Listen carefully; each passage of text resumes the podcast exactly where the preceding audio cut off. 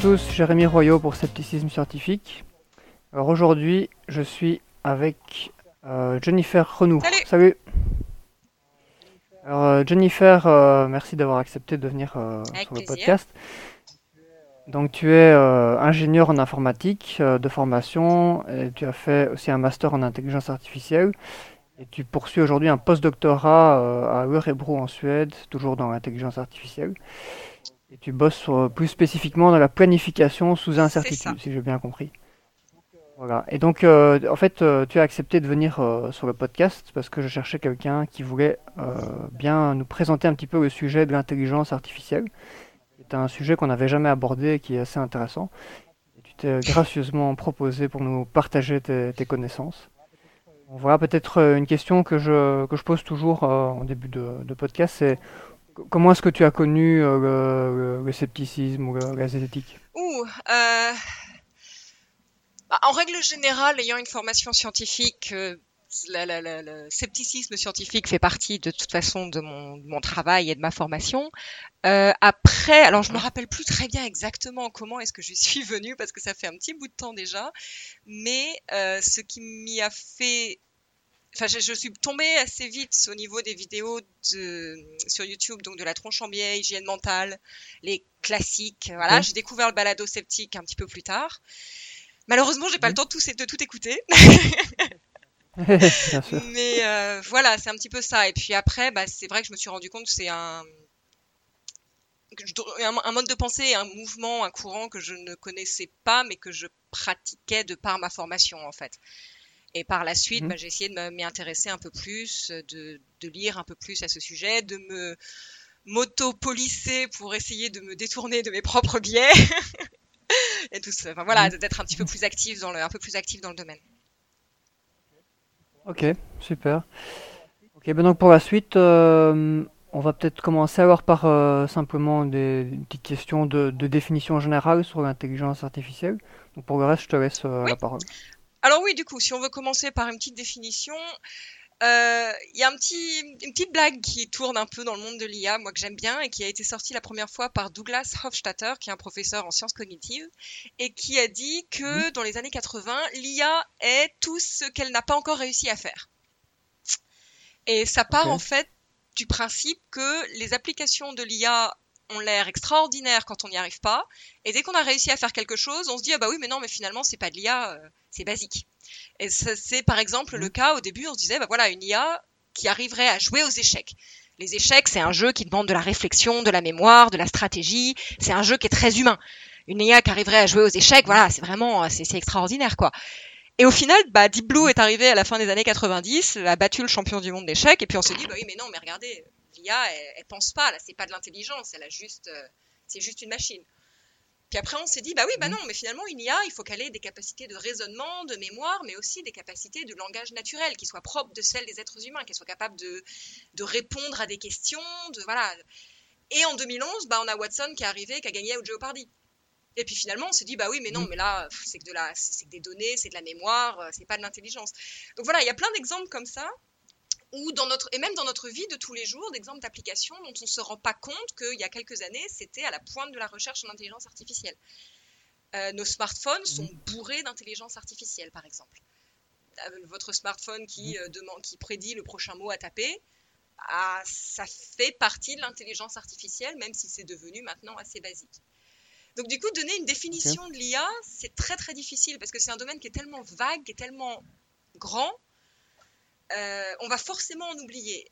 Moi, ce que j'aime bien dire en pour donner une définition de l'intelligence artificielle, c'est un, agent, une machine, qui soit capable de raisonner, de planifier, de prédire et d'apprendre. Et donc, qui soit capable de s'adapter à un environnement dynamique. C'est voilà, c'est la définition moi mhm. sur laquelle j'aime bien partir, euh, qui me paraît être à peu près englober la plus grosse partie de l'intelligence artificielle. Euh, après, en termes de type d'intelligence artificielle, euh, il y a deux grandes distinctions qui se font, qui sont euh, l'intelligence artificielle abstraite, si je peux dire. donc, par exemple, c'est jouer aux échecs, c'est prédire quelque chose dans, dans, l'ordinateur quand tu tapes un mot ou quoi que ce soit. Et l'intelligence qu'on appelle en anglais embodied, embodied AI. Il n'y a pas une très bonne définition française, euh, une traduction française, mais je dirais incarnée. C'est-à-dire qui est en relation mhm. avec le monde réel, qui a un corps, qui manipule un corps concret. Et il y a des, problèmes liés à l'intelligence incarnée, embodied AI, qui sont très différents d'une intelligence que je dirais abstraite. Donc il y a ces deux grandes, deux grandes domaines, j'ai envie de dire, ou sous-domaines en termes de, l'IA quand on veut, quand on veut la définir. Euh, après, une petite anecdote aussi pour, euh, pour conclure. Donc, euh, en termes d'histoire, le terme intelligence artificielle a été défini lors de la conférence de Dartmouth, la prononciation n'est probablement pas exacte, dans les années 50 en 56 je crois, et euh, mhm. un groupe de chercheurs en informatique s'était réuni et avait défini, avait formulé l'intelligence artificielle de cette façon. Chaque aspect de l'apprentissage et toute autre caractéristique relative à l'intelligence et qui peut être décrit si mhm. précisément qu'il est possible de construire une machine capable de les simuler. Et la partie un petit peu drôle, c'est que ce groupe de chercheurs s'était donné deux mois pour réussir à construire une telle machine. En 1956. Je pense mhm. qu'ils ont été un peu optimistes. Est-ce que là, on n'y est toujours pas. Donc voilà, et comme je disais, en termes d'application bah, de l'IA, on en a, on en a partout autour de nous, dans nos smartphones. Bon, les robots, évidemment, on connaît tous le robot Roomba, le robot aspirateur. Il y a une forme d'IA dedans. Euh, énormément de mhm. robots de service, surtout au Japon. Les Japonais sont très très en avance au niveau de la robotique de service, donc d'aide aux humains, d'assistante à domicile, etc. Euh, les chatbots, tous les tous les petits agents de chat qu'on voit sur les sites de commerce, les sites d'assurance, etc. Est-ce que vous avez une question? Est-ce que je peux vous aider? Etc. Tout ça, ce sont des intelligences artificielles. Euh, voilà, donc tout ça, on est, on est entouré d'IA, déjà. C'est pas du futur, on y est déjà. pour, pour, les exemples que tu donnes ici, du coup, euh, est-ce qu'il y a une. C'est quoi la dimension d'apprentissage alors pour ces IA parce, parce, que par exemple, un, si on prend un robot euh, qui répond sur un chat, est-ce que c'est pas simplement une liste d'instructions euh, de script, euh, c'est-à-dire A égale B, euh, C égale D, et est-ce qu'il y a une dimension d'apprentissage Alors, beaucoup d'entre eux sont effectivement juste des scripts comme ça. Il y a, à ma mhm. connaissance, pas beaucoup d'apprentissage encore dans ce genre de, robots. En revanche, il y a beaucoup de raisonnement, notamment au niveau du contexte. Mhm. les robots commencent à être capables de se rappeler de ce que vous avez dit avant euh, de ce que l'utilisateur a écrit avant et du coup d'apporter une réponse différente par rapport au contexte. Ça, c'est encore en mhm. développement, c'est un balbutiement, mais ça commence à venir. Donc il n'y a pas vraiment mhm. d'apprentissage, mais il y a beaucoup, il y a, des capacités de raisonnement qui arrivent et de planification. Voilà, donc pour une très rapide introduction euh, à l'intelligence artificielle. Euh, Mhm. Si on veut juste faire un petit plan là pour voir un petit peu de quoi on va parler, ce que je pensais suivre, c'était les parler rapidement des différents grands sous-domaines de l'IA. Donc évidemment l'apprentissage artificiel, mais aussi de la perception et la prise de décision, euh, le raisonnement, comme on en parlait, etc. Donc voilà, faire un espèce de, mhm. tour euh, des, grands domaines, des grands domaines de l'IA. On va évidemment juste euh, gratter la surface, comme je te disais avant l'enregistrement, parce que c'est trop vague. On, a beaucoup, on aurait besoin de beaucoup plus de temps pour faire un tour euh, mhm. complet. Mhm. Donc, je m'excuse par avance s'il y a des personnes qui s'y connaissent, euh, qui écoutent et que j'ai pas parlé de ce dont ils voulaient que je parle, mais on n'aura malheureusement pas le temps. ok. Du coup, si on commence, on peut faire, on peut prendre une approche un petit peu bottom-up, c'est-à-dire on va partir de la perception et on va essayer de, faire une de voir la différence qu'il y aurait entre les données et la connaissance. Les données, c'est ce qui est directement récupéré par les capteurs, que ce soit les capteurs d'un robot, donc des capteurs physiques, ou que ce soit les méthodes de perception d'un agent virtuel, d'un chatbot. J'appelle capteur ce que mmh. le chatbot récupère de ce que vous de ce qu'on écrit dans le, dans le chat, par exemple. Donc voilà, capteur au sens très très très très large, très large. Et les données, ça va être ça. À partir de là, le premier niveau d'IA, si je peux dire, c'est d'intégrer de la sémantique, de faire des connaissances à partir de ces données. Euh, il faut savoir qu'une machine n'a pas de sémantique intégrée. Savoir si le capteur de pression, par exemple, il est à 0, 348 ou 700, Pour la machine, c'est juste des chiffres. Mhm. Nous, en tant qu'humains, mhm. on sait que si c'est à 0, ça veut dire que personne n'est assis sur le canapé. Si c'est à 348, ça veut dire qu'il y a une personne. Et si c'est à 700, il y en a deux, par exemple. Mais ça, c'est nous qui devons le donner mhm. à la machine. La machine toute seule, elle n'en a aucune idée. Donc, c'est le premier, ce premier niveau d'abstraction de passer des données au, à la connaissance. La plupart du temps, c'est quelque chose qui est fait encore par les humains. On donne à la machine, voilà, c'est ça que ça veut dire. Euh, au-delà de cette valeur, ça veut dire ça. Il y a un domaine de recherche qui commence, euh, la, la, perception sémantique, qui commence à s'intéresser à est-ce qu'on peut faire ça automatiquement? Est-ce qu'on peut, d'une certaine mhm. manière, apprendre une sémantique à la machine? Mhm. euh, donc voilà, ça c'est un premier. Et après, comment on peut utiliser cette sémantique par la suite? Donc ça, c'est un premier domaine de recherche qui existe, qui n'est pas du tout le mien, donc je ne peux malheureusement pas en parler très très longtemps, parce que je ne connais pas grand-chose, je connais juste les très très grandes lignes. Euh, mhm. Et je mais par contre, à partir qu'on a, euh, pardon, c'était pas français. Une fois qu'on a la sémantique euh, mhm. de, des informations, donc une fois qu'on a les connaissances, ce qui est intéressant, c'est d'effectuer un raisonnement dessus, donc d'inférer de nouvelles connaissances à partir de celles qu'on a pu euh, récupérer, percevoir auparavant. Donc c'est par exemple mhm. de dire que bah, si le capteur de pression est activé dans la salle à manger et que le capteur de mouvement est activé dans la salle de bain, les connaissances qu'on en mhm. tire, c'est il y a quelqu'un dans la salle à manger et il y a quelqu'un dans la salle de bain. Et la nouvelle connaissance qu'on pourra inférer, c'est bah, il y a au moins deux personnes dans la maison. Pour nous, en tant qu'humains, ça nous paraît évident c'est quelque chose, voilà, c'est même pas, c'est même pas un raisonnement, c'est, intuitif, c'est banal, c'est évident. Mm. Pour une machine, ça ne l'est mm. pas du tout. C'est très très mm. difficile à faire. Donc ce premier niveau, voilà, ce premier niveau d'abstraction, c'est récupérer la sémantique et créer de nouvelles connaissances à partir de là. Si on veut parler un petit peu de termes techniques pour les personnes qui voudraient aller un petit peu plus loin, là, on parle généralement de logique. Donc ça, c'est des langages de logique, de logique du premier ordre, de logique modale, logique de description. Je lance des mots. Si les gens veulent aller plus loin, il faudra qu'ils recherchent parce que ça va prendre beaucoup de temps à expliquer. Mais voilà, c'est vraiment ce genre de mhm. système expert qui disent si on a A plus B, alors on a C. La base est là et après on fait des voilà, on, a des, raisonnements en fonction de l'espace, du temps, euh, des connaissances évidemment, du contexte, être capable de voir dans quel contexte on se trouve euh, actuellement, ce genre de choses. Mhm. Donc ça, j'ai envie de dire, c'est un premier grand domaine de l'IA. Après, un, deuxième grand domaine de l'IA, c'est la planification et la prise de décision, qui est celui dans lequel je travaille. L'idée, la planification, mhm. c'est décider de la prochaine action à effectuer. Et généralement, on distingue deux types de planification, la planification de tâches et la planification de mouvement. Donc la planification mhm. de mouvement, c'est assez évident si on pense à un véhicule, par exemple, c'est quel chemin utiliser pour aller d'un point A à un point B en prenant en compte telle ou telle contrainte. Une contrainte classique, évidemment, ne pas se cogner dans l'environnement. Mais une autre contrainte, ça pourrait être euh, avec le moins de risque pour l'utilisateur.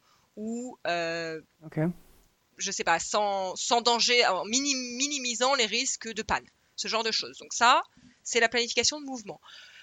Comme je disais, pour un véhicule, c'est assez évident, mais il faut voir que ça existe aussi pour n'importe quel mobile.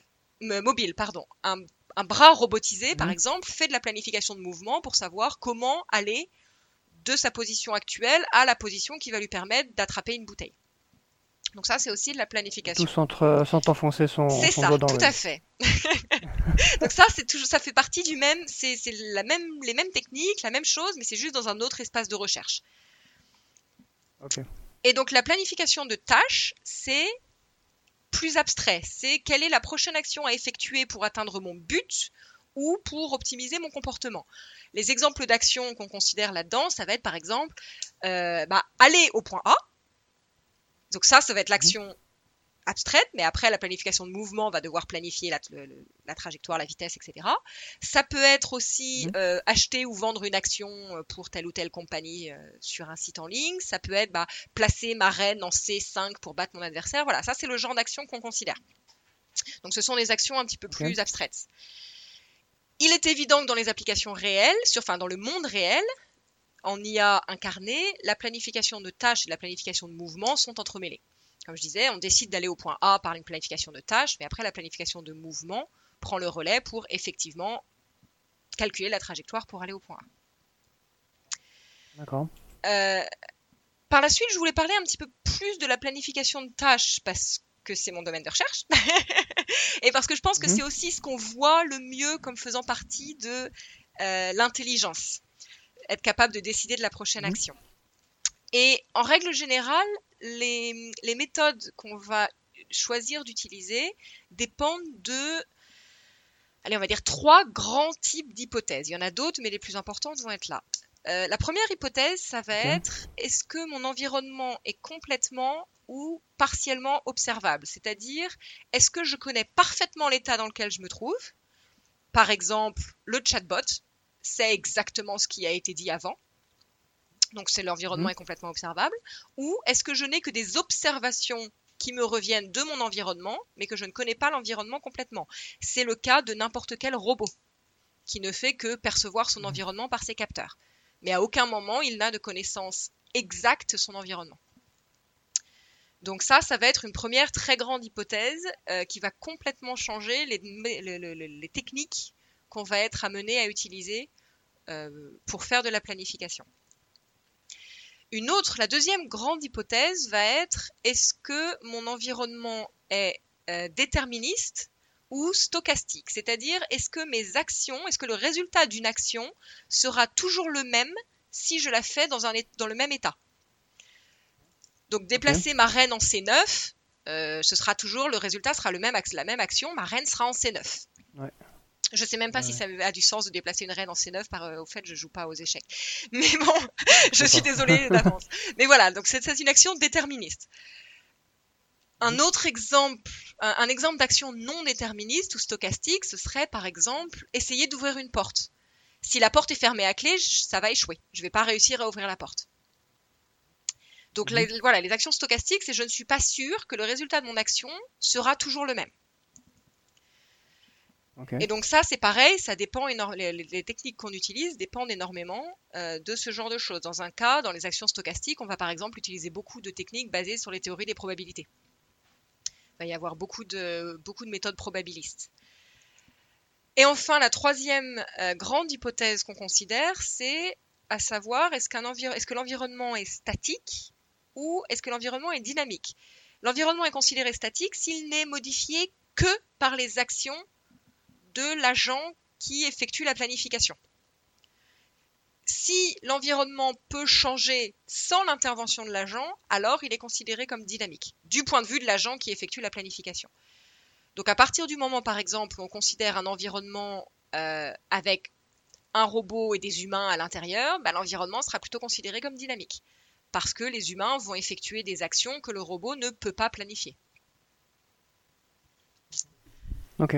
Donc voilà, ce sont ces trois grandes hypothèses euh, donc complètement versus partiellement observable, déterministique versus stochastique ou statique versus dynamique, qui vont euh, mettre en forme le type de technique qu'on va vouloir utiliser après.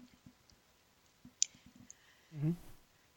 Comme je disais, évidemment, il existe d'autres hypothèses un petit peu plus précises, euh, mais voilà, celles-là sont les trois, les trois principales. Et juste pour être, voilà, pour être pour expliquer un petit peu ce que tu disais au début sur mon domaine de recherche, donc dans mon domaine de recherche, je m'occupe d'états partiellement observables et d'actions non déterministes, stochastiques. Et dans des environnements statiques et dynamiques, un petit peu les deux, parce que c'est plus rigolo. Donc voilà, je suis vraiment dans un, dans un domaine très, un sous-domaine de tout ça, de très très précis de l'IA. Et il y a déjà beaucoup de boulot là-dedans. Est-ce que, est que, ça correspond un peu à ce qu'on peut trouver par exemple euh, dans la voiture autonome? Oui,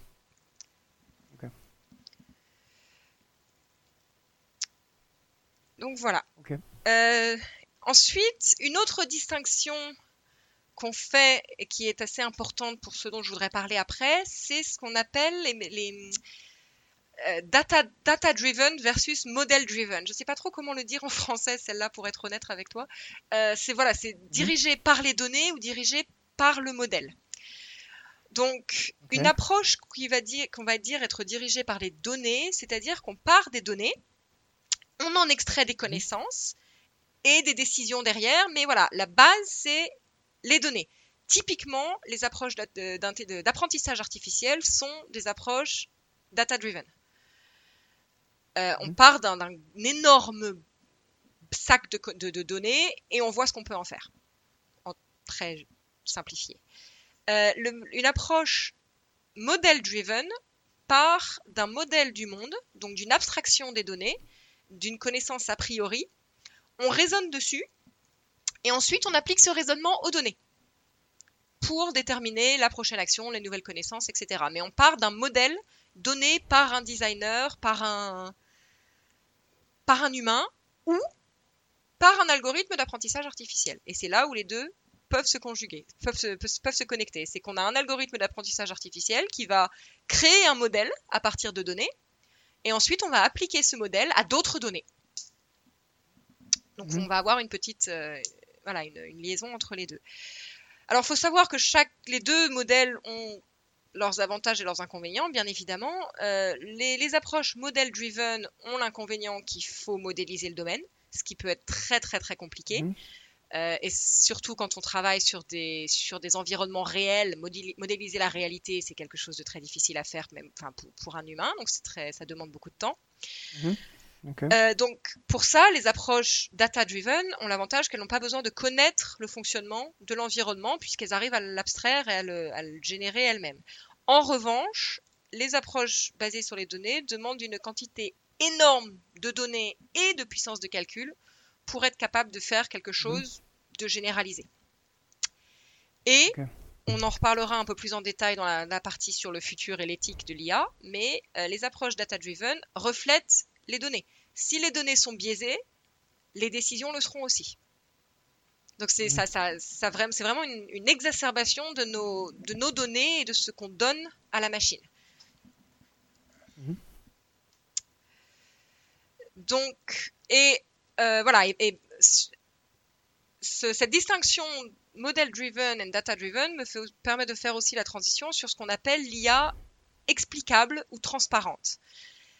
Donc, on en comme je disais, l'apprentissage artificiel, c'est du data-driven. C'est, euh, on prend des données, on abstrait des choses dessus, mais on ne sait pas forcément très bien comment la décision a été faite.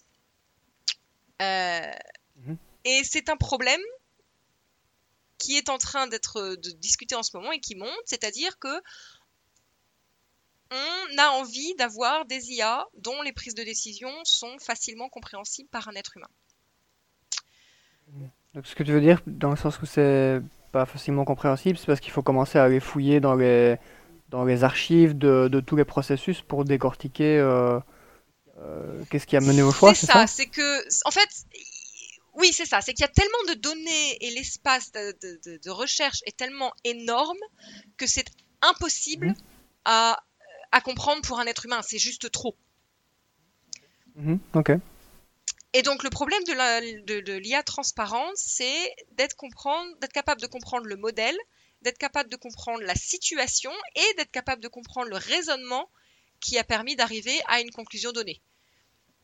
Ce qui est, mhm. enfin voilà, vu qu'on est en train de prendre en compte des problèmes de plus en plus complexes avec l'intelligence artificielle, c'est quelque chose qui devient critique dans certaines applications. Par exemple, savoir comment mon téléphone prédit le prochain mot euh, que je vais taper, personnellement, je m'en fiche. C'est pas mon problème du moment qu'il le prédit correctement. En revanche, si un jour j'ai mon IA euh, à la maison qui me dit ah bah tiens il faut que tu prennes ces médicaments aujourd'hui, bah j'aimerais bien savoir pourquoi. Et puis c'est surtout mon médecin, il a mhm. besoin de savoir pourquoi. Donc c'est à la fois mhm. une façon d'augmenter le confort des utilisateurs, mais aussi leur degré de confiance dans les intelligences artificielles. Et mhm. En ce moment, il y a des, groupes de recherche qui commencent là depuis quelques années à évaluer euh, l'impact que ce genre de comportement pourrait avoir sur, une, sur la façon dont les humains euh, réagissent aux intelligences artificielles autour d'eux. Sur la façon dont ça affecte, par mhm. exemple, les mécanismes d'équipe. Si on a une équipe avec un robot et un humain, euh, quels, sont les, voilà, quels sont les mécanismes mis en œuvre Pour les personnes intéressées, sur Google, on peut aller sur Google Scholar. Euh, bon, évidemment, les publications seront en anglais, mais cherchez Explainable AI Impact, euh, ce genre de mots-clés. C'est voilà, il y a énormément de publications qui sortent et c'est très très très intéressant. D'accord. Donc voilà. Ça, ça, amène, ça, ça fait directement penser à, à, la limite au-delà de laquelle les gens commencent, vont commencer à percevoir euh, certaines, certaines intelligences artificielles qui, qui sont euh, euh, dans, dans, des, dans des robots, par exemple, qui ont un peu forme humaine. À partir de quand est-ce que les gens vont commencer à percevoir ça comme une forme de vie et plus comme un robot, en fait? Voilà. Et puis, à, quel, à partir de quel moment on peut commencer à faire confiance à cet agent en face de nous? Mmh. S'il me dit, s'il mmh. me dit de sauter, est-ce que je saute? Voilà, c'est ce genre de, c'est ce, genre de problématique. Et c'est vraiment très très très intéressant parce qu'on se rend compte, il y a pas mal d'expériences qui sont faites, qui sont à la limite de l'intelligence artificielle, des sciences cognitives et de la psychologie. Euh, au niveau mmh. des, recherches et des études qui sont menées. Et c'est vraiment fascinant de voir la façon dont les personnes euh, réagissent à des équipes de robots. Il y avait, j'étais à une conférence il n'y a pas très longtemps, l'une des plus grandes conférences euh, de l'année sur l'intelligence artificielle à Stockholm. Il y avait plus de 5000 personnes. Mmh. Et l'une des, des, des, chercheuses euh, qui a donné une présentation, le titre de sa présentation, c'était Ready Team Player One. Et donc qui, mmh. étudiait l'impact d'une équipe de robots et du comportement du robot euh, sur le comportement des humains dans la même équipe. Je me demande si son talk sera pas mis en replay dans pas longtemps sur Internet. S'il y a des gens qui sont intéressés, c'est vraiment, c'était passionnant. Je, crois qu'il n'y est pas encore, mais il semblait qu'il y avait des. Ils, sont en train de mettre l'ensemble des, talks sur Internet, donc il y a peut-être moyen de le trouver dans pas longtemps. C'était Ready Team, Ready Team Player One Ready Team Player One. oui. Alors, le nom de la chercheuse, c'était. Mince, j'ai oublié son nom. Attends, je devrais pouvoir le retrouver. Euh, c'était. La conférence, c'était Ichkai. Ama, c'est Ichkai. Mes minutes, elles sont mhm. là. Anna Paiva, c'est elle. A-N-A-P-A-I-V-A. Et voilà, son, son travail là-dessus est vraiment le travail de son équipe. C'est toute son équipe et c'est vraiment passionnant. Mhm. Ok. Voilà, donc ça, voilà, l'intelligence euh, explicable et puis la, distinction data et model driven, c'est un autre mhm. domaine de recherche intéressant. Mhm.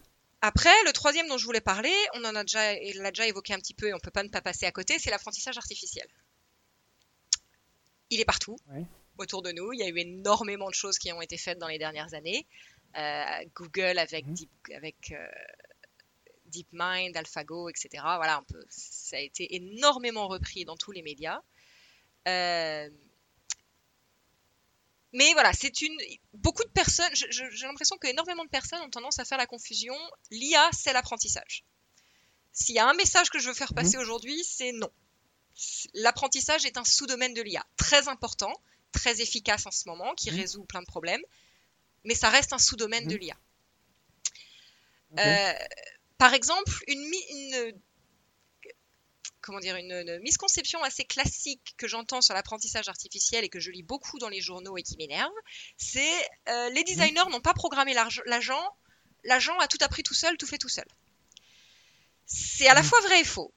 C'est vrai parce que le programmeur n'a pas expliqué à l'agent comment atteindre son but. Par contre, il lui a donné un but, il lui a donné des actions, parfois il lui a même donné un modèle, voilà, le, designer sait ce que l'agent est censé faire et optimise un agent pour atteindre un but. Euh, donc faut, faut, bien, faut bien faire attention à ça. On a, tendance à, on a tendance à entendre que même les chercheurs en IA ne savent pas où, euh, où l'apprentissage artificiel va aller et comment il y va, etc. C'est pas tout mhm. à fait vrai.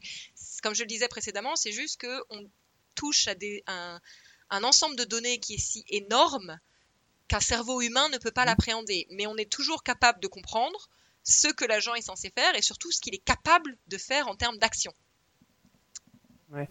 Parce que si, si ton, ton, intelligence artificielle apprend quelque chose, elle le fait toujours, j'imagine, avec, euh, avec les, capacités que tu lui as données à la base et dans le cadre qui, qui lui est, euh, qui lui est donné. Et va pas tout d'un coup commencer à, apprendre comment jouer aux, échecs si ça n'a rien à voir avec si tu lui as pas donné les données pour le faire, effectivement. Mmh. Il faut savoir ce qui guide énormément l'apprentissage d'un agent, effectivement, ce sont les données qu'on lui donne, qu'on lui, avec lesquelles on le nourrit. Les chercheurs choisissent mmh. très, euh, avec beaucoup de, de, de, de soin les données qu'il donne à une intelligence artificielle. Et, et, ce qui va aussi lui permettre d'apprendre, c'est la façon dont on va, euh, j'ai envie de dire, le récompenser. Donc, faut, alors, faut voir, en apprentissage artificiel, on a deux types d'apprentissage. On a ce qu'on appelle l'apprentissage supervisé et l'apprentissage non supervisé. En apprentissage supervisé, on va donner des exemples à euh, un agent et on va lui dire, voilà, euh, ça c'est la classe 1, ça c'est la classe 2, ça c'est la classe 3. Voilà, ça c'est un exemple de ça, ça c'est une mhm. chaise, ça c'est une table, euh, ça c'est une porte. Et on va lui donner des millions et des millions et des millions d'images comme ça. Et à la fin, pour chacune de ces images, on va lui dire si c'est une chaise, une table ou une porte. Et l'IA va être capable, en voyant une nouvelle image, de dire ah bah oui, mais ça c'est une chaise. Tout en mhm. gardant dans l'esprit que, en fait, l'IA va pas être capable de dire c'est une chaise, va être capable de dire c'est la classe 1. Ce que c'est une chaise, Mm. Elle n'a aucune idée. Le fait qu'une chaise, on peut s'asseoir mm. dessus, ça fait pas partie des choses qu'on lui, qu'on lui demande au départ, par exemple. Ah Donc la, sémantique qui va avec l'objet que l'IA apprend à reconnaître, par exemple, c'est quelque chose d'extérieur, c'est quelque chose d'autre qu'il faut qu'on lui donne. Sinon, bah, c'est juste une c'est classe 1 ou classe 2, quoi. Enfin, on peut mm. appeler ça n'importe comment. Et après, l'apprentissage non supervisé, c'est euh, l'agent va explorer, va essayer des trucs et va recevoir une récompense ou un coup en fonction de ce qu'il fait. C'est le cas, par exemple, de l'agent de Deep, euh, d'AlphaGo qui, euh, qui, a appris à jouer au Go en jouant contre lui-même. La récompense qu'on lui a donnée, mhm. c'est est-ce qu'il a gagné ou perdu la partie. Voilà, c'est le grand principe euh, de ce. Après, évidemment, il y a plein de petites choses qui font que ce, que cet algorithme d'apprentissage artificiel est exceptionnel, mais l'idée de base, c'est ça, c'est il joue au Go, il essaye quelque chose, et à la fin d'un partie, on lui dit, bah t'as gagné avec tant de points. Cool Ou t'as, as perdu avec tant. Pourquoi on parle de récompense? Parce que qu'est-ce que ça, qu'est-ce que ça a comme sens une récompense pour un pour un liste de scripts C'est ce c'est un score qu'on lui donne et que l'agent va essayer de maximiser. Donc le but de l'agence. Ah ok, c'est donc oui c'est ça. Donc c'est une sorte de but plus qu'une récompense au sens où nous on entend. Oui voilà c'est ça. En fait c'est une fonction d'utilité. Ok. C'est on va essayer de, maximiser la fonction d'utiliser la, fonction d'utilité, le résultat de la fonction d'utilité et la récompense estimée. Et donc voilà, l'apprentissage non supervisé, c'est ça. C'est on va essayer des trucs. C'est bah, par exemple les, voitures de Google fonctionnent, les voitures autonomes fonctionnent un petit peu comme ça aussi. Ils ont de la des simulateurs. Ils font mmh ils conduisent des millions de kilomètres virtuels par jour. Et puis, ils comptent le mhm. nombre de fois où ils sont crachés. Et le nombre de fois où ils ont eu un accident, et eh ben, ils vont avoir un énorme coût. Parce que bah, c'est pas du tout un comportement qu'on cherche à, atteindre. Donc on va récompenser. C'est... En fait, au final, c'est quand même assez proche d'une récompense qu'on donne à un animal de compagnie pour l'entraîner. On va récompenser quand il a un mhm. comportement qu'on juge désirable et le punir quand il a un mhm. comportement qu'on ne juge pas désirable. À la grosse différence que l'animal de compagnie, c'est dans sa nature de chercher un renforcement positif, alors que ton intelligence artificielle, c'est toi qui as encodé dans ses fonctions que recevoir une récompense. Tout à fait, qu'il faut qu'il essaye d'optimiser, voilà, d'optimiser cette récompense, tout à fait. Donc voilà, très, très brièvement, très grossièrement défini, euh, l'apprentissage artificiel, c'est ça. Après, on en est où aujourd'hui? Bah, comme je l'ai dit, il y en a partout, il y en a dans tous les journaux. Euh, il y a eu de très très très grandes avancées ces dernières années. C'est utilisé dans des cas commerciaux, notamment tous les toutes les recommandations, par exemple, de pub qu'on a sur Internet. Quand vous avez acheté un bouquin, il va vous recommander les mêmes, euh, le même type de bouquin à acheter. Bah voilà, ça c'est basé sur de l'apprentissage artificiel, par exemple. Donc il y a déjà des applications commerciales qui, euh, qui sont présentes et qui apparaissent, qui apparaissent de plus en plus. On le voit bien aussi au niveau des entreprises. Beaucoup, beaucoup d'entreprises se mettent à faire du machine learning, à faire de l'apprentissage artificiel. C'est voilà, c'est vraiment le gros, mhm. euh, gros buzz, j'ai envie de dire, du moment. Pour de bonnes raisons, mhm. mais je pense qu'il, enfin, d'un point, ça c'est d'un point de vue très très personnel. Je pense qu'il y a beaucoup de gens qui vont me détester pour ça dans le domaine, mais c'est pas grave. Je pense qu'il faut qu'on fasse attention aussi à la façon dont on vend l'apprentissage artificiel. C'est pas parfait, mhm. c'est pas la panacée, c'est évident. Il y a des limites. L'une des limites, par exemple, euh, assez assez courante et, et amusante aussi, c'est que les décisions faites par des apprentissages artificiels sont généralement soit excellentes, soit catastrophiques. Mhm. Il n'y a pas de milieu. Il n'y a mm. pas du ah bah oui, mais je me suis trompé, mais bon, un tout petit peu. Euh, un exemple, par exemple, euh, il n'y a pas très longtemps, des chercheurs ont réussi à imprimer une tortue en 3D, hein, une maquette de tortue, qu'ils ont peinte d'une certaine façon que des algorithmes à la pointe de l'état de l'art d'apprentissage artificiel ont dit ça c'est un fusil. Et c'est une tortue. Ok. Euh, un autre exemple que j'ai vu aussi dans la conférence il n'y a pas très longtemps, c'est une image d'autruche sur laquelle on a mhm. appliqué un bruit blanc. Donc un bruit blanc, c'est euh, une image, c'est une comment dire, on va déformer, c'est pas on va déformer, mais on va pixeliser très très très légèrement l'image. C'est quasiment mhm. invisible pour l'œil humain. Par contre, la machine mhm. était devenue incapable de reconnaître une autruche parce que ça changeait ses mécanismes de reconnaissance. Ouais. Donc là, c'est juste que son, son, son, script de reconnaissance n'est pas assez précis et peut être mis en défaut par quelques modifications qui n'étaient pas prévues à la base dans son programme. C'est ça, mais c'est aussi lié, bah là, on, là on parle beaucoup d'images surtout, c'est aussi lié à la mhm. façon intrinsèque dont est fait l'apprentissage euh, et la reconnaissance sur des images. Sur des images, les algorithmes d'apprentissage artificiel vont reconnaître des patterns, vont prendre chacun des pixels mhm. et vont dire, ah bah oui, bah tiens, là il y a une ligne. Ah bah oui, là il y a un cercle comme ça, mhm. et puis bah une ligne et puis un cercle, ça fait tel objet, etc., etc. Donc ça, ils ont ce niveau d'abstraction des pixels jusqu'à l'objet final. Mhm. À partir du moment où on modifie un petit peu ces pixels, il y a un des niveaux d'abstraction qui se casse. On peut plus le passer. Donc c'est mhm. ça fait voilà, c'est pas à cause de ça que ce genre de ce genre de, d'échecs sont possibles et ces, ces, algorithmes sont mis en échec par ce genre de choses.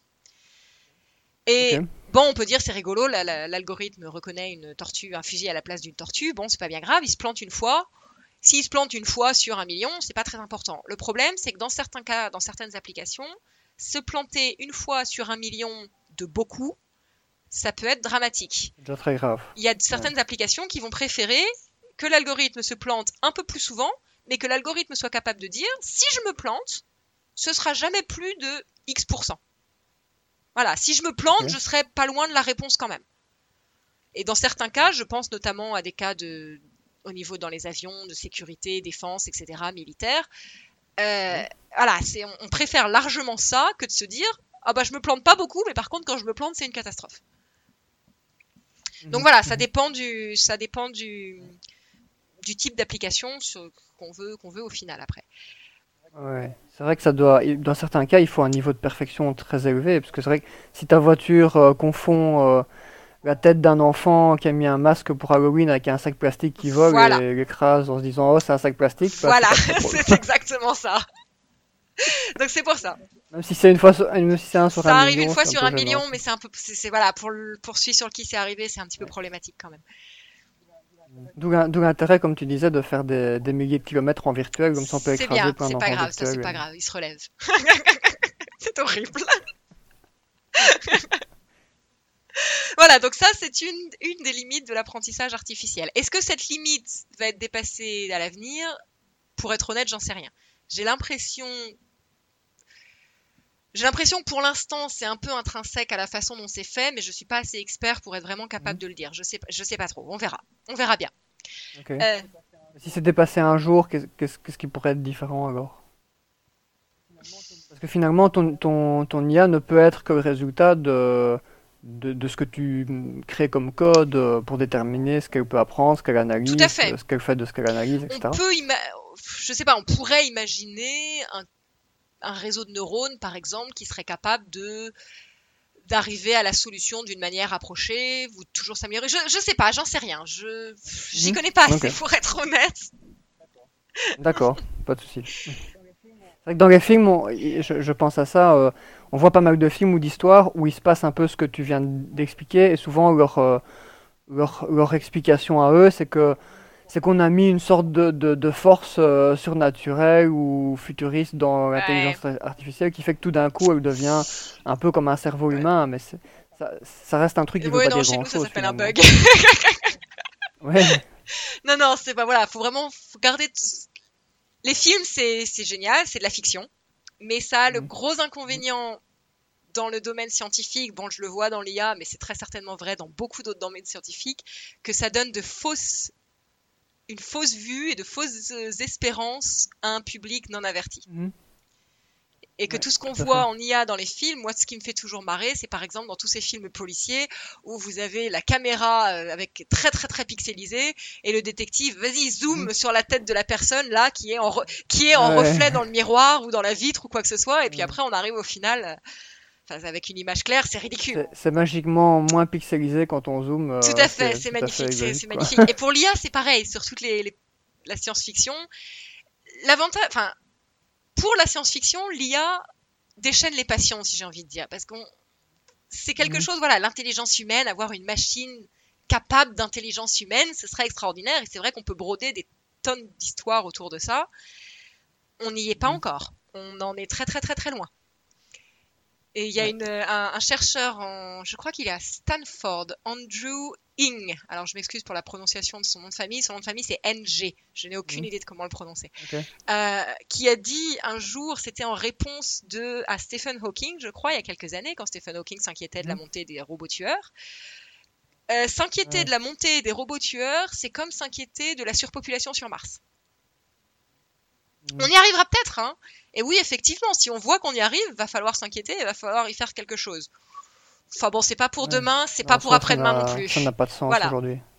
C'est Ça me fait penser euh, à une interview de, euh, peut-être que tu connais, un type qui s'appelle Daniel Wilson, qui est un spécialiste de la robotique, mhm. euh, qui écrit un, roman il y a pas longtemps qui s'appelle Robopocalypse. C'était celle sur Monster Talk Ouais, je l'ai écouté celle-là. C'est ça et il y a deux choses euh, qui, que j'avais un peu retenues. Euh, on lui posait la question des, des robots tueurs et ce qu'il disait, c'est que les gens imaginent tout le temps que, que l'intelligence artificielle, c'est souvent dans des robots, alors que dans 99,9% des cas, bah, c'est dans, dans, ta TV, dans ton lave-vaisselle, euh, mais pas dans des robots qui se baladent. C'est tout à fait vrai. Donc du coup, euh, même si ton lave-vaisse a envie de te tuer, il n'y a pas, y a pas grand chose, voilà, c'est ça, à part de fermer sa porte sur ta tête quand tu mets une assiette dedans, mais bon, oui, c'est à peu près tranquille. Donc ça, je, je, trouvais ça, trouvais ça intéressant. Et, lui disait, disait aussi que euh, une chose que j'avais retenue qui m'a beaucoup intéressé, c'est que il disait qu'on surestime énormément les dangers liés à l'intelligence artificielle, alors que la majorité des dangers euh, de, dans ce secteur-là, c'est dû à simplement à des bugs en fait, et que les, les, les, euh, quand on crée euh, quelque chose qui est très très technique, par exemple, il donnait l'exemple des, des fusées pour aller sur, sur la Lune, bah, il disait on, on doit passer euh, un temps euh, absolument euh, hallucinant à corriger les bugs pour que, pour que ce truc ne déconne pas dans de mille façons avant d'arriver sur la Lune. Et ce qu'on ne fait pas avec beaucoup d'appareils qu'on voit dans notre quotidien, qui sont en fait bourrés de bugs. Il disait que les principaux dangers de différents ordres, c'est surtout ça, c'est les, les, bugs qui sont légion dans tous les trucs qu'on met sur le marché et, qu'on n'a pas le temps de corriger en fait. Ça, euh, je suis complètement, je suis complètement d'accord avec lui. Là, pour l'instant, en termes de robots et d'IA, les dangers, les dangers ne sont pas ceux qu'on imagine depuis dans les films. Il y en a, et ça mhm. fait partie de la dernière partie mhm. à laquelle je, dans laquelle je voudrais parler en termes d'éthique et de futur, mais c'est pas ceux auxquels on imagine. On imagine. Mhm. Ok, bah voilà, on peut embrayer sur cette euh, partie sur l'éthique. Est-ce que les robots vont tous nous tuer? Voilà. euh, non, alors c'est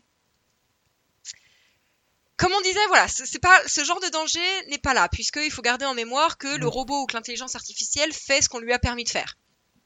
C'est tout. Mm-hmm. Euh, les plus grands dangers qu'on a pour moi au niveau de l'intelligence artificielle, ils viennent en fait de nous, d'humains.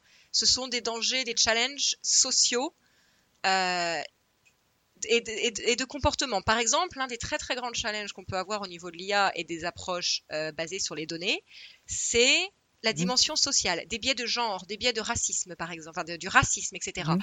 L'IA, comme je le disais, exacerbe, exacerbe nos schémas. exacerbe ce que nous, on mhm. fait. Par exemple, il y a eu il y a quelques mois, je crois, une application du type un filtre Instagram ou quelque chose comme ça, je me rappelle plus le nom de l'application, qui euh, a fait scandale parce que c'était une application qui rendait les gens plus beaux sur leurs photographies. Et on s'est rendu compte mhm. que pour toutes les personnes noires, elle les rendait, les rendait les personnes plus belles en les blanchissant un petit peu.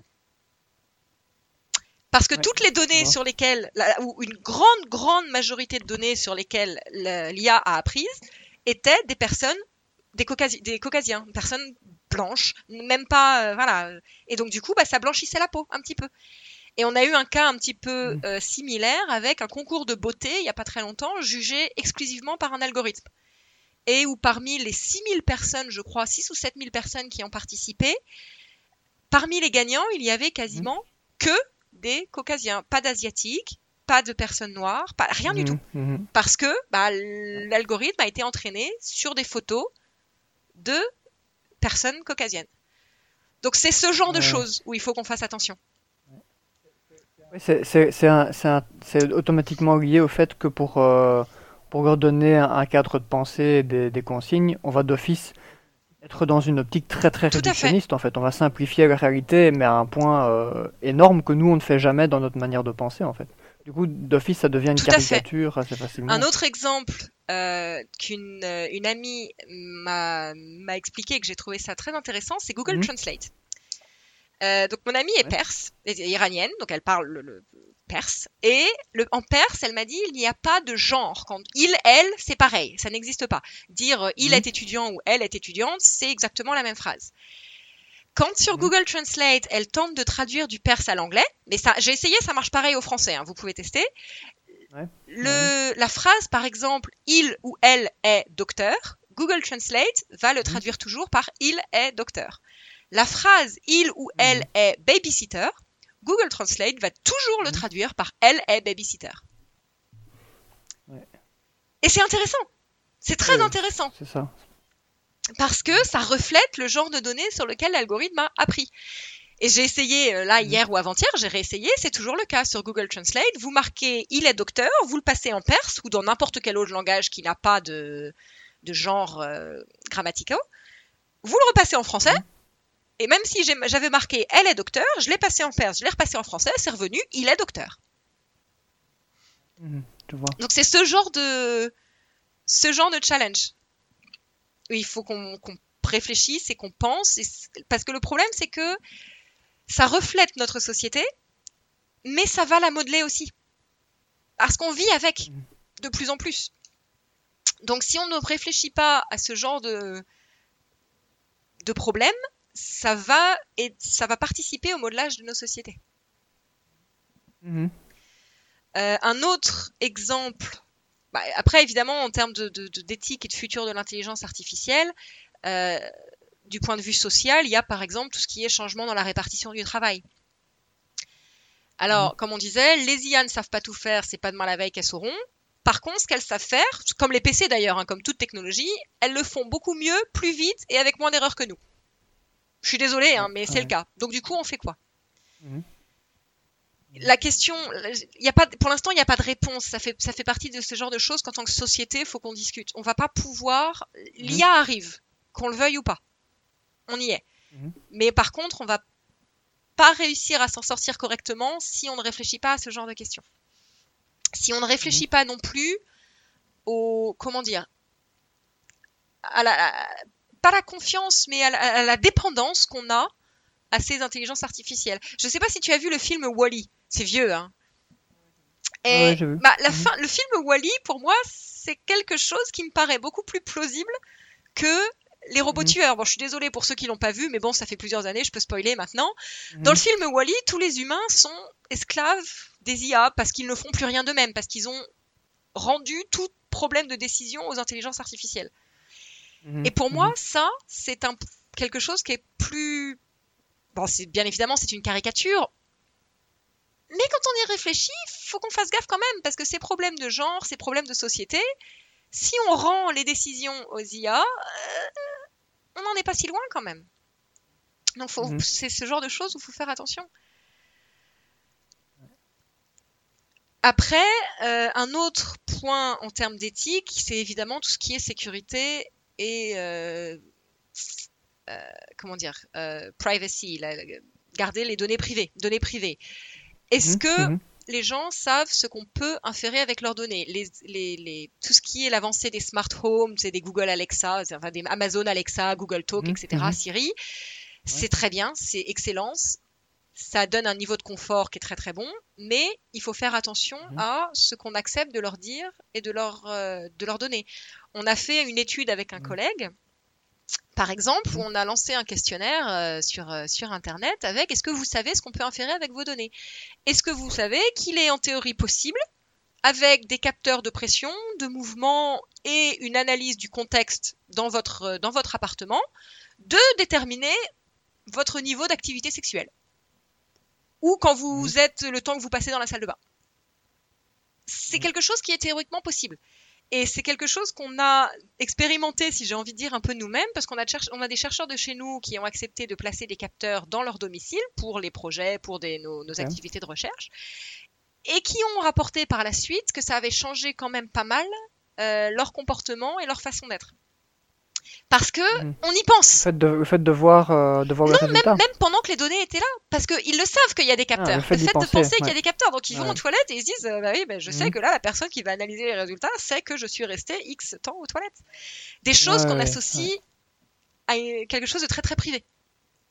Et pour l'instant, c'est quelque chose qui est un petit peu euh, inquiétant, c'est que les entreprises se saisissent de ce genre de choses mais ne font mhm. pas toujours le travail en amont nécessaire pour assurer la sécurité de ces données.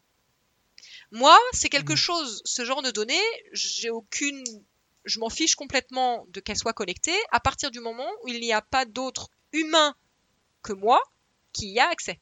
Ou que mon nom ne soit pas mhm. associé, voilà, à ça du tout.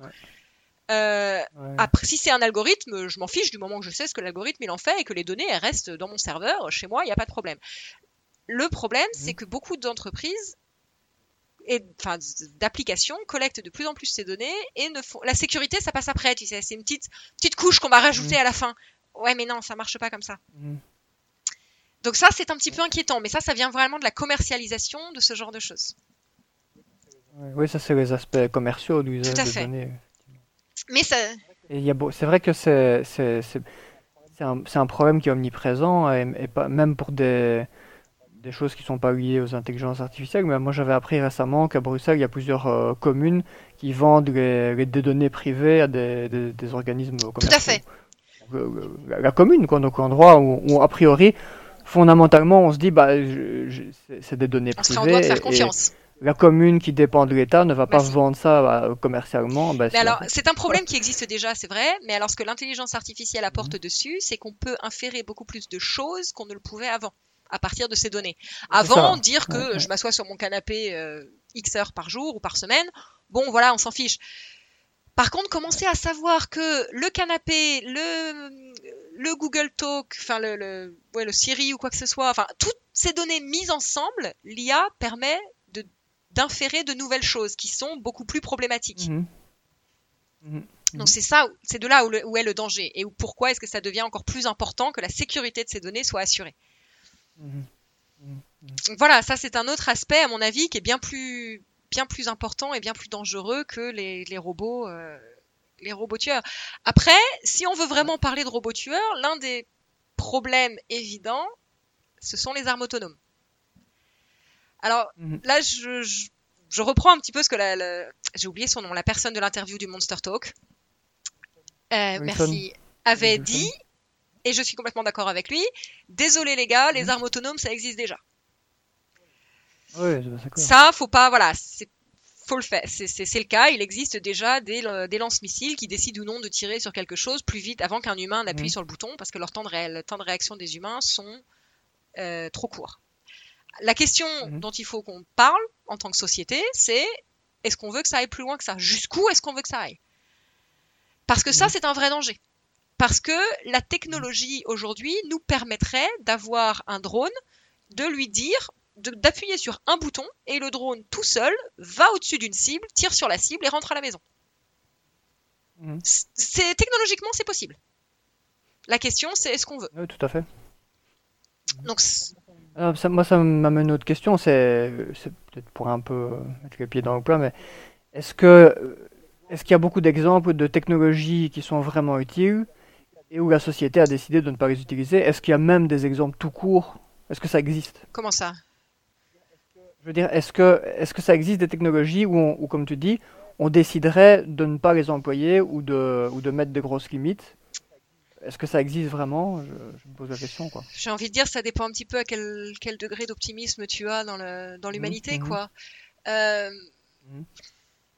bah, on peut prendre l'exemple, par exemple, des armes chimiques. Ça Ouais. existe, mais d'un point de vue global, bon, évidemment, c'est pas parfait. Il y a quand même la convention, je crois que c'est celle de Genève, qui dit, bah, on va peut-être éviter de les utiliser quand même, quoi. Donc, Mhm, mhm. évidemment, il y aura toujours des gens, il y aura toujours des pays, il y aura toujours des fous furieux pour les utiliser.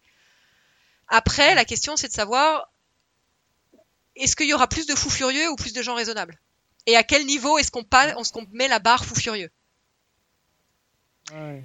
Ça dépend aussi des, des avantages et inconvénients de la technologie, parce que pour la question des, des drones autonomes, on peut, on voit directement les implications en termes de morale en fonction du, du système moral qu'on va utiliser pour déterminer les, Tout les avantages. On va arriver à des réponses différentes, différentes, parce que évidemment le drone autonome, bah, ça, du coup, euh, au pire, tu, tu te fais descendre ton drone, quoi. Donc euh, ça, ça, ça protège aussi la vie des, des soldats, ça permet de faire des guerres sans, Ça fait partie d'un des arguments qu'on discutait avec des collègues et des gens autour de moi, que Mhm. bah, au final, si, à la, si d'ici quelques décennies, euh, les pays sont, se font tous la guerre avec des robots et que l'issue de la guerre est Mhm. déterminée par celui qui a plus de robots à la fin, c'est pas forcément plus dégueulasse.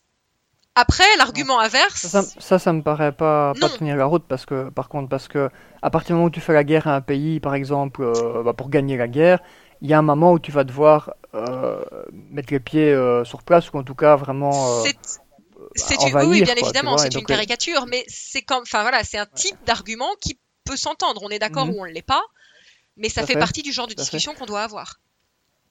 Ouais. Bah, on peut, avec l'exemple de la Syrie, ça s'applique assez facilement. On peut très bien imaginer, bah, ils, ont des drones en Syrie, mais on peut imaginer qu'il y aurait, imaginons qu'il y aurait que des drones en Syrie, euh, à la place d'avoir des, des- des troupes euh, qui mettent un pied sur le sol. Bah, ça peut- ça- on pourrait imaginer que ça permette euh, d'éviter pas mal de risques ou de, Tout à de, fait.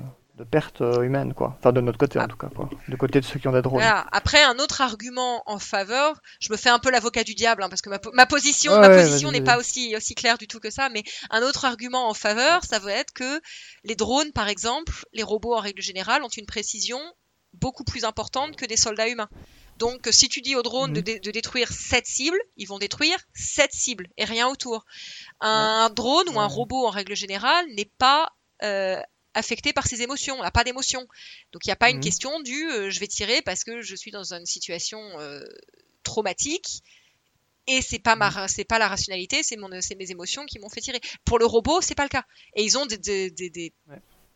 les, les machines ont de toute façon un temps de réaction bien supérieur, enfin plus plus court à ceux des humains. Donc Mhm. on peut avoir ce genre d'argument.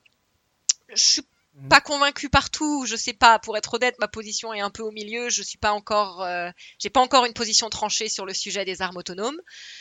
D'un point de vue Mhm. moral, je suis d'accord que j'aime pas ça du tout. D'un point de vue rationnel, Mhm. je fais pas partie des optimistes qui pensent qu'on n'aura jamais besoin d'armes un jour.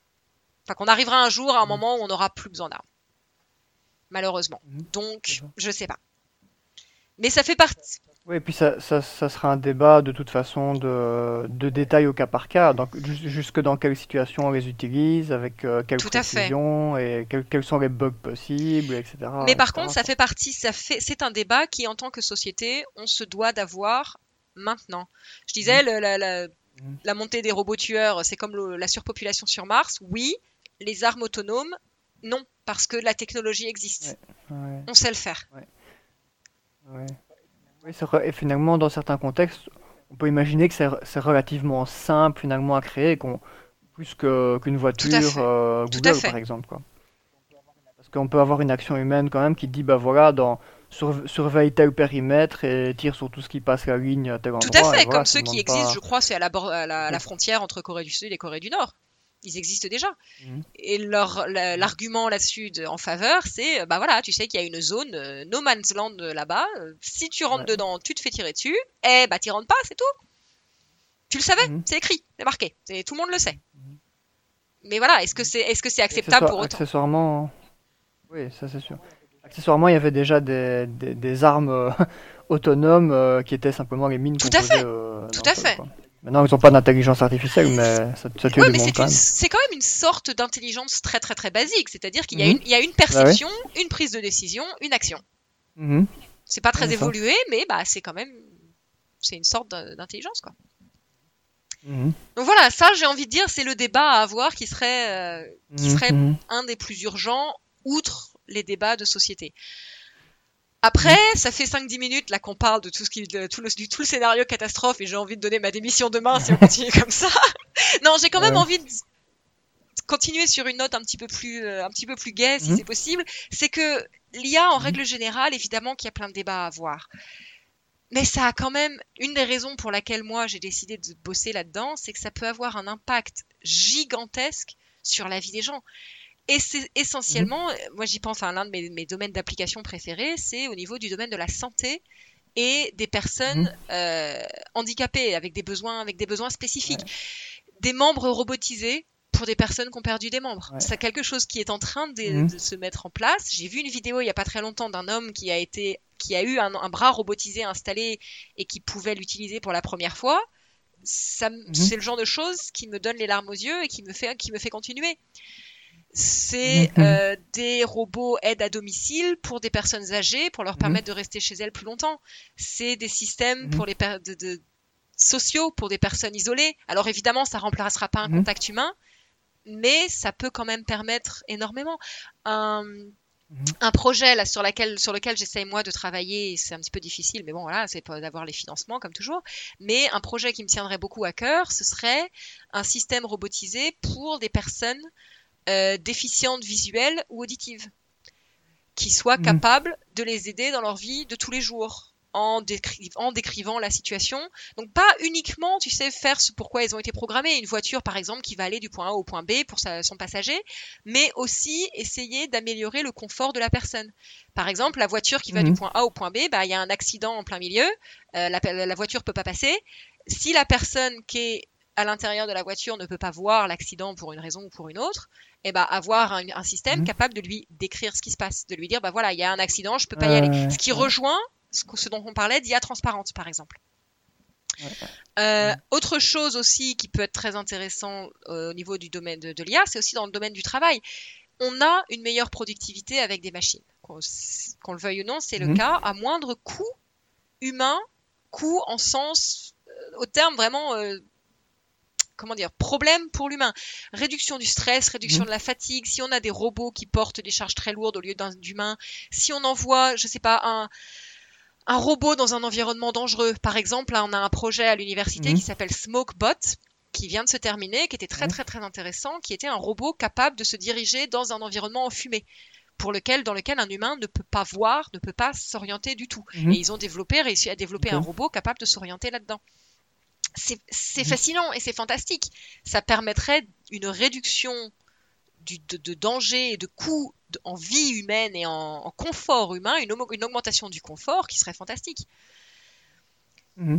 Donc aussi une, voilà, une amélioration des réponses en cas d'urgence, euh, pompiers, SAMU, etc. Ce sont des domaines d'application qui existent et qui seraient, qui seraient fantastiques. Mais mhm. d'un point de vue général, c'est toujours, bah, c'est aussi une question de balance bénéfice-risque, hein, un petit peu comme tout le reste. C'est-à-dire qu'il mhm. y a de mhm. très très grandes possibilités, mais il faut qu'on repense notre société et qu'on voit comment est-ce qu'on veut s'adapter à ça.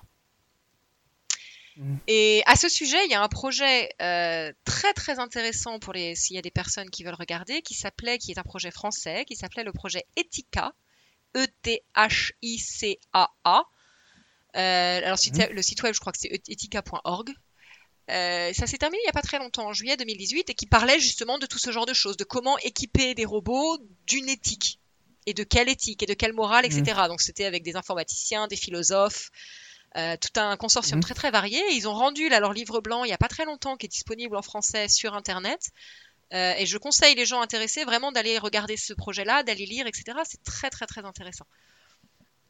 C'est un projet qui a duré 4 ans, je crois, avec l'université de Caen notamment.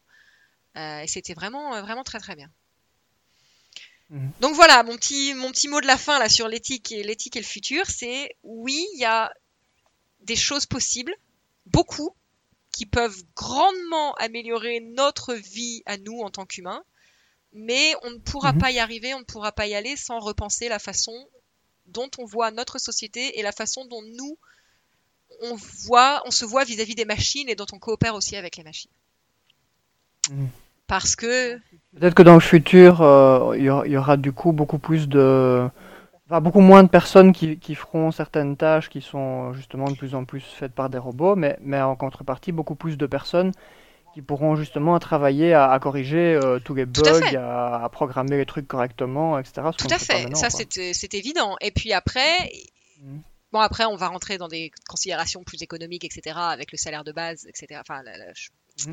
mais mmh. on peut aussi imaginer que, effectivement, si on arrive à un... Je suis même pas convaincu qu'on arrivera à un stade où la charge de travail euh, sera moindre, suffisamment moindre que ce qu'elle est aujourd'hui pour les humains. Je pense que ça va surtout se déplacer et déplacer les compétences.